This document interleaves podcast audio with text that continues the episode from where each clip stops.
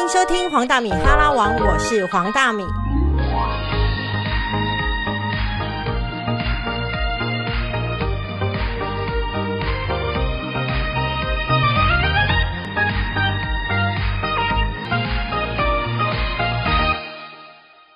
好，欢迎收听黄大米哈拉王，我是黄大米。今天我要访问我的偶像李新平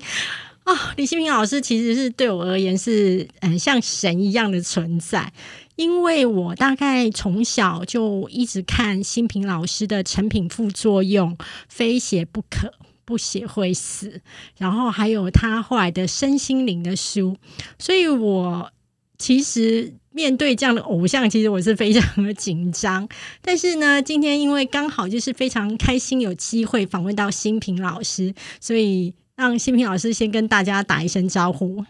大家好，我是新平，谢谢大米让我这个这个机会跟大家见面，也算是线上见面。啊，对因为我们平常就是网络上面，然后其实你有很多实体演讲的课程呢，我都是坐在台下疯狂做笔记。我我第一个想，我知道新平老师最近出了呃，就是原生家庭木马快塞这个课程，老师怎么会想要出这一套课程？呃，应该说，我原来是出最早是在两三年前出了《人类木马城市》，然后呢，我就这本书之后，让我开始呃用这样的系统去做很多的个案，比方说，比方说对学生或者对身边的人，然后我就发现，哎，这套系统真的还蛮蛮好用的。那课主要就在讲我这两年，呃，我用人类木马城市能够快速的找到这个人的核心木马，那我就发现真的很快。快到说，你可能像有的有的学生，他只提出一个问题，我就从他的问题里面直接找他的核心木马，而且是很快，直接说你的原生家庭是不是有出现什么状况？他说对，你怎么知道？所以老师，你会觉得一个人他后来的人生如果出现一些问题，可能大部分是跟他的原生家庭有关。百分之百，OK，百分之百一定有关。目前为止，我还没有看到任何一个人没有跟原生家庭有关的。嗯，其实你只要提出主要的问题，我就可以从你的问题里面找到核心问题。你觉得大部分的人，比如说在工作上面，他可能会有比较怎么样的木马？呃，比方说，我今天在处理的一个木马，就是他，呃，他觉得自己想要写书，他觉得自己好像不够格，学历不够，文笔不好，时间不够，叭叭叭叭叭。我说，那以下你说的问题全部都是木马。然后我说你，你请问，我只问他一个问题，我说，请问你妈妈跟你说了什么？呃，让你做这写书这件事情会变成那么大的困难？他说，我妈说什么事情都要准备好才做。对啊，我觉得这话很有道理啊。没有啊，没有完全没有道理啊。没有事情是准备好的，一个花要准备好才花开，那其实上还是没有准备好的时候。也就是说，其实生准备好这件事情是人的想法，不是自然的想法。所以我们要去区分说，到底这个是自然的想法还是人的想法。如果人的想法，它就很多的叫人类木马城市。那你可以想想看哦，如果一个鸟准备好才飞，一个花要准备好才开，那它是不是都永远都没有那准备好的时候？所以那个准备好，它背后的木马就是呃，我我可以讲，他的原生家庭是非常焦虑的，很担心他没有做好。就是他一方面是父母自己焦虑自己，一方面就是他要把这个投射在孩子身上，说你要把它准备好才能够做，要不然你会失败，你会挫折。其实他是出于爱，他是怕孩子受伤，可是殊不知这个害怕会大过他的信心，以至于他做什么事情他都会退三步，想想啊，还是别人做的比较好，他就完完全就停在那。所以那个人九年都没有出任，就是没有出书。我看到非常多有才华的人，他都是被卡在这个木马上面。其实他那个觉得自己不够好，嗯没有准备好的木马，很多人都有。是的，那我们要怎么样来清除这个木马，让自己可以走向一种比较自信的情况？对，所以为什么说去找原生家庭的问题是非常重要？因为每个家庭都有不太不太一样的状况，就同样不自信，呃，他的有的有的爸妈告诉他的话是跟另外一个家庭讲的是不一样，但他形成是一样的结果。有的爸妈说你一定要事情要准备好才能够做好，这也是一个困住的木马。然后呢，如果这个人他本身是反派反派型的，像我爸爸爸妈也是讲一样的话，就是你要准备好才，你不要太嚣张，你不要太骄傲，叭叭叭讲一堆。可是我刚好是反骨型的，所以他每次讲 A，我一定做 B，所以他们刚好是我一个最大的助力。比方说，他叫我不要做什么，我就一定去做什么。所以对我来讲，这样的木马就是这样的原生家庭的木马，在我身上是没有起作用，可是，在别人会起作用。比较乖的小孩就会起作用。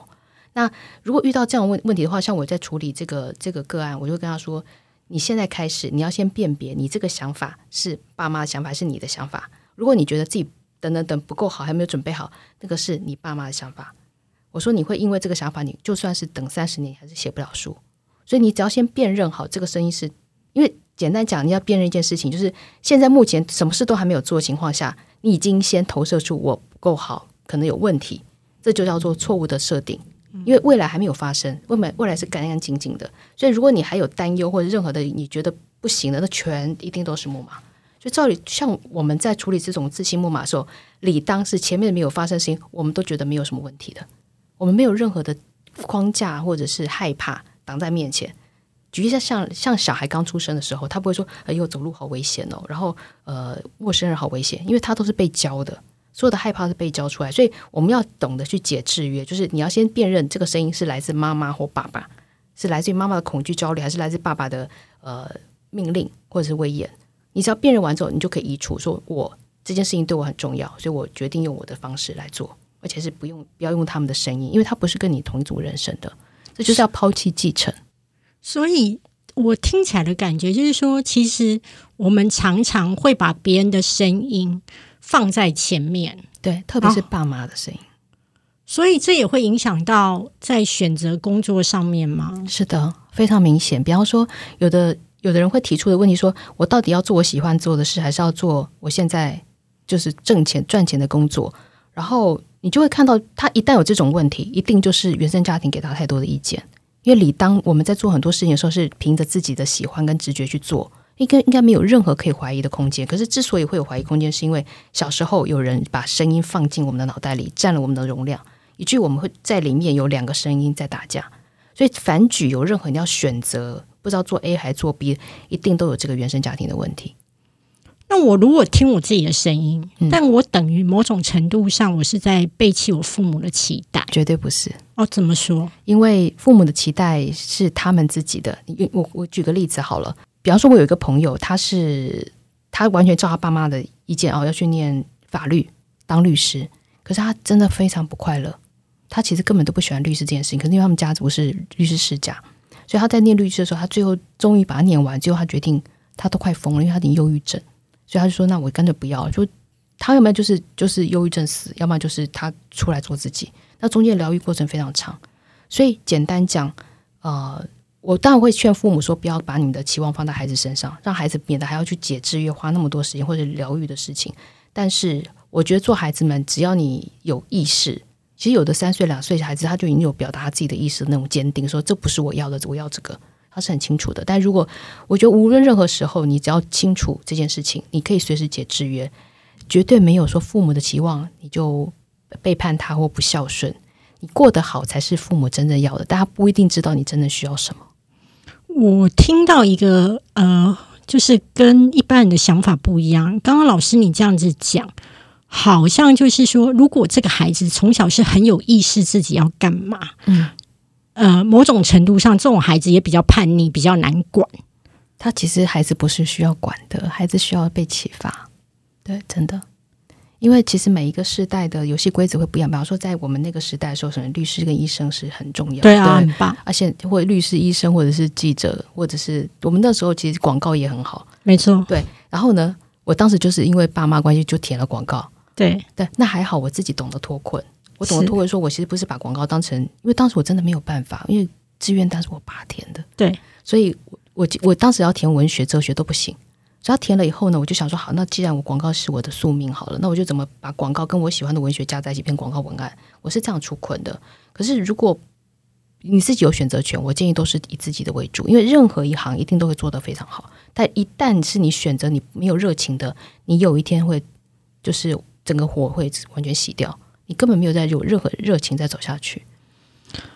我在你的课程当中听到，就是说，其实你要很高度的自我察觉自己喜欢什么，对。然后脱困的方法好像也不是说，比如说我现在这份工作我不喜欢，嗯，其实你不会赞成你立刻就离开，对我也不赞成马上离职，因为你根本还没搞清楚自己的状况，嗯。那我会建议说，就是你现在这份工作，在你没有找到你真正呃有兴趣或者确定的事情之前，就不要离开。但是你用一种新的眼光来看现在，比方说，呃，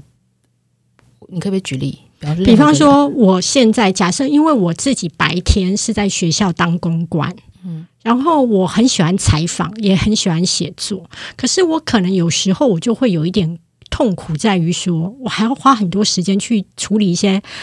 杂七杂八的行政事务，然后我就会觉得，那我的人生是不是在浪费时间？那你真的想做什么？我觉得我真的想做的，就是像现在这样子，我跟你坐下来采访，然后我去感受到别人在生命当中对我的启发。嗯那其实你在做行政工作的时候，也是遇到人，他们也一样会启发你，你就把它当成是你的旁观的采访对象，就不是真的采访，但是你透过在跟他们做事情的时候，去观察很多事情。比方举例来讲，像我有时候呃，比方说学生提问提问，有时候。以前啦，以前的我是非常没有耐心的。我觉得这种这种有什么好？可是你知道吗？你给人家的形象会以为你是仙女，然后会很有耐心。没有，我是非常没有耐。我个性是极极度急躁的人，就是比方说，好按电梯要先穿鞋再按梯。没有，我是先按电梯再穿鞋，因为我知道电梯要等一段时间。我是非常非常急的人。但是我为什么后来在学生这个部分提问的时候，我突然变得有耐心？是因为我想要把。我有一个角度，就是我把自己当成学生。我以前有那种不懂的时候，然后呢，我就等于相当于跟自己的对话。然后，所以每一个问题来，我都不会先批判他说这个问题好笨哦，或是你要去看什么书？不是，我会想说这是一个很棒的呃对话的过程，然后我可以把它写进书里面。所以我后来就发现，没有一件事情是白费的。等于在你不耐的当中，你以前会不耐的当中，你去找到一个新的视角，对，去看它。简单讲哦，就是你现在喜，如果你喜欢做的那些事情，我们叫天命好了。那个天命可以大到涵盖所有的事情，那意味着说你现在做的每一件事情都跟这个有关。比方我们举穿着 Prada 的恶魔那个编辑，就是他想当作家，可是他在一个很可怕的编辑编辑工作里面，他每天老板就叫他做这个做那个，而且没有二十二小二十四小时都没有休息的时候，可是他刚好可以把这些东西写成他的小说。他如果离职了，他就没有素材了。没错，其实很多作家都是在痛苦的时候，其实是最有创作能量。对我意思说，就是你在做任何你喜欢的事情的那个事情，是大到盖一定可以盖过你现在做的这件事情，所以这件事情一定是它的一部分的养分，而且任何行业都可以变成你现在要做的这件事情的养分。举例来讲，像我去那个有吃过在欧洲一家米其林的餐厅，它叫 Ticket，它是那个以前是斗牛士的那个主厨出来开的。那你就发现，哎，他居然可以上来就是一盘沙子或一盘石头，上面放食物，就是他没有一个固定的器皿，知道吗？那你可以想象，我就可以从他送上来，猜就知道他到底经验了什么人生。比方说，他送的甜点是什么？就是给你一朵玫瑰花而已。那可能那朵玫瑰花上面有一个果冻，所以你要吸的，你要亲那朵玫瑰花，你才能够吃到那个。吃到对。那你可以想象，这个人他的主厨他在做呃他在设计这道甜点的时候。他一定是先有很多的情绪，比方说他看到玫瑰花，怎么都没有人去亲他，没有人去，可能他可能走在路上啊，看到大家都在看股票，可能都没有在看玫瑰花，所以他可能就觉得，那你既然要来吃，我就让你有体验不同的大跟大自然相见的机会。所以你可以看到，就是一个人他当他有创，我们称为说天命就是一种创造型的一个状态。当他在创造型状态的时候，所有东西。通通可以变成灵感。比方说，有个人，我记得那时候看过一个艺术家的一个作品，可他是医生，他在急诊室，你知道有多恐怖吗？大家知道急诊室有各种各种准状况，可是他就把他在急诊室的这些东西全部变成他装置艺术，嗯，就是他的床、他的吊点滴什么，通通变成艺术的一部分。他他根本没有任何浪费时间的部分，他等于是在工作情况下。又赚钱又可以采集灵感，然后放在他的艺术上面，所以绝对没有一个东西是合不起来的，任何都可以。我曾经在你有一堂课当中，我听到一句话之后，非常的有感，而且让我自己当天觉得是我当天最大的收获，那就是说，当你自己丰盛了，别人就会来丰盛你。对，应该简单讲说，当你就花开，蝴蝶跟蜜蜂会自己会来啊，那是很自然道理。但是自己的丰盛才是真正的核心。然后至于别人来不来，那一点都不重要。刚刚我听老师你这样讲，我想到你一个事情，就是你很喜欢旅行。嗯，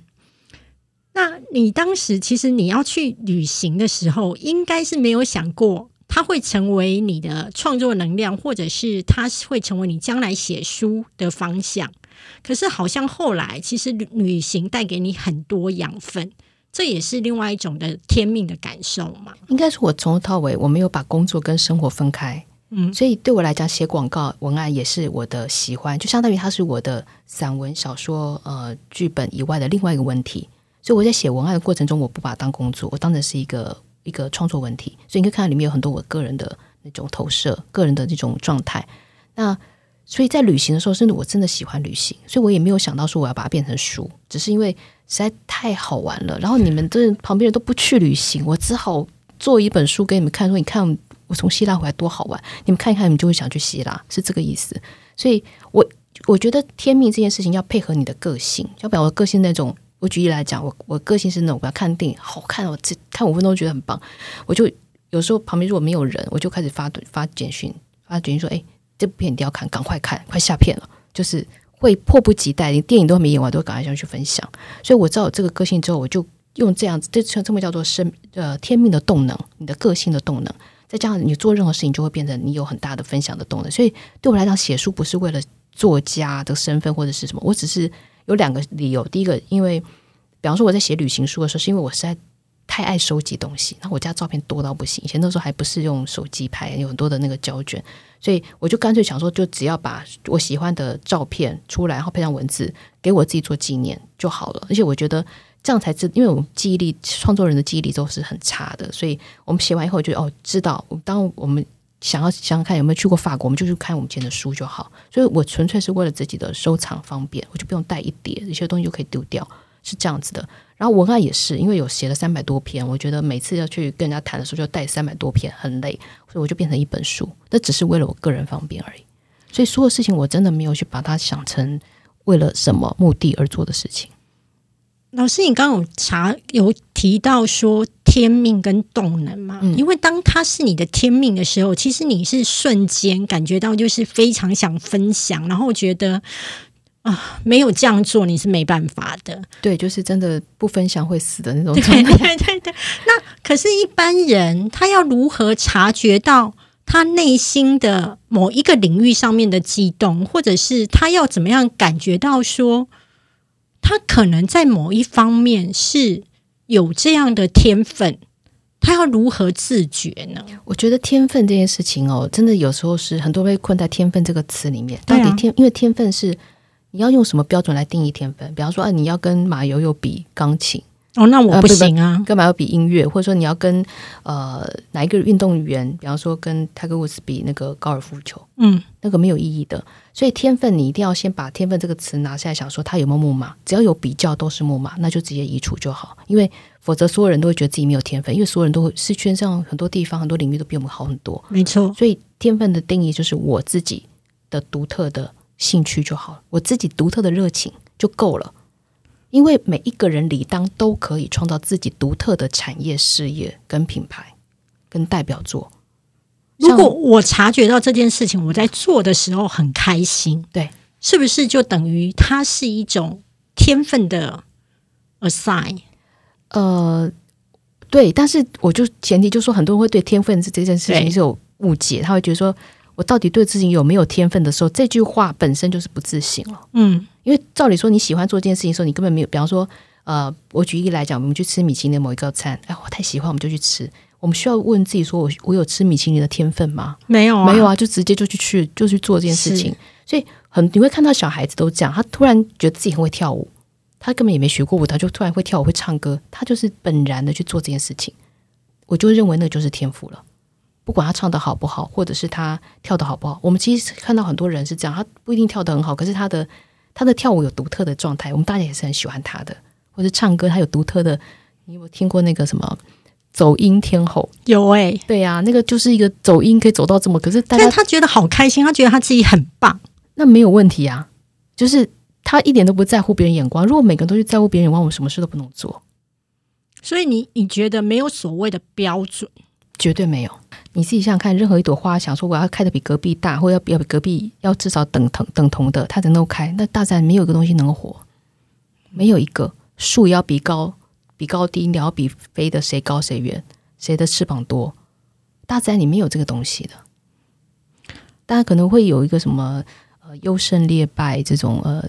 适者生存不适者淘汰，那个是我们人看出去的状态。但实际上在大自然里面，它的运它的那个和谐性是非常自然的。比方说，哈，你说狮子会吃呃水牛好了，但是它也不会去吃一百只，或者是捕了一百只之后，其他九十八只来做肉干。然后剩下两只现在 现吃，不是它不会有过度的恐惧去过度捕猎，然后以至于很多地方是不平衡的。所以，我们其实人类很多的这种恐惧的木马觉得不够，所以你会看到很多人买很多的房子，对不对？买很多的地，他有一点点不安全感，还有包括囤积很多食物。比方说，我看到有的人是家里的冰箱可能一家口才四个人，他有四个冰箱满的，你就可以猜它里面有多少植物是被丢掉的。那你就可以想说，它多少钱是漏在这个上面？所以我会说，其实当你有木马的时候，最最第一个出现的端就是你会破口，就你会买很多其实不大需要的东西。真的，对，而且这种都是你呃过度，因为你的过度的不安全感会过度想要囤积。那实际上那些东西囤积起来，你没有用得到的任何的必要。比方说，你可能呃有四个冰箱的食物，你可能不可能吃到这么多。或者是我常常会看到有人买很多的衣服，很多的包。很多的手机，我其实在这次书里面都提到每一样东西它背后是什么木马。那你一旦木马除掉以后，你会发现，一突然省时间、省钱，然后你不会花很多时间在啊无谓的在看很多东西。比方说，呃，举例来讲，有人会买很多的包，那他买包的原因可能是因为他觉得，嗯，他我们都会有广告人都这样，假其名是爱自己、宠爱自己，对吧？可实际上，那钱是你自己的钱。然后呢，你就一直花，以后又觉得啊，后来买到觉得用几次又有罪恶感，所以当你买的东西过量，以至于到有罪恶感的时候，那铁定就是木马。那你就是要去停停下来，问自己说，为什么我要去一直买这个东西？我到底要什么？的那个背后去把它填完。那个有时候东西，那百分之百是跟原生家庭有关。有没有可能一个情况，就是如果我们今天活得像动物或是植物这样单纯，嗯，我们生命当中很多的问题就会没有问题。是的，比方说很多人会睡不着、失眠。今天如果说所有动物活得像我们人一样，可能就很多精神科 医生，然后吃安眠药，可能猴子也在吃安眠药，然后各种各的问题。所以，我们人把它活到一个最接近原始本能的状态。那不要太多的木马竞争，可能会好很多。嗯，我们这一集呢，就是先听新平老师来跟我们介绍一下，就是家庭，就是原生家庭所带给你的木马城市，以及要如何快塞。那如果你想要了解更多课程资讯呢，可以待会呢在呃节目后面点选资讯栏，就可以看到课程的介绍，以及就是如何购买这一堂课程。然后我自己会觉得这个课程由于它密度太高，大概你大概需要反复听或反复看非常多次，才会让你慢慢的把自己心里面的木马，或是你脑中的木马稍微筛除一点。因为其实那木马真的太深了，它不是你看一次课程或是听一次课程，它就可以让你有所解救。你可能第一件事情是察觉到我有病。应该简单讲，一旦你查到木马，你发现一跟你的东西就是你原来认知有问题的，就有一些差异的时候，呃，我会说它是一个不可逆转的改变。就一旦你发现木马，哎，这有可能是木马的时候，你不可能再回到你回去。假装不知道的状态，就相当于你坐飞机上去回来之后，你不可能假装你没有坐过飞机。所以我会说，一旦你在课程中只要被打到一个点、两个点，它会是瞬间，就像一个东西裂开来，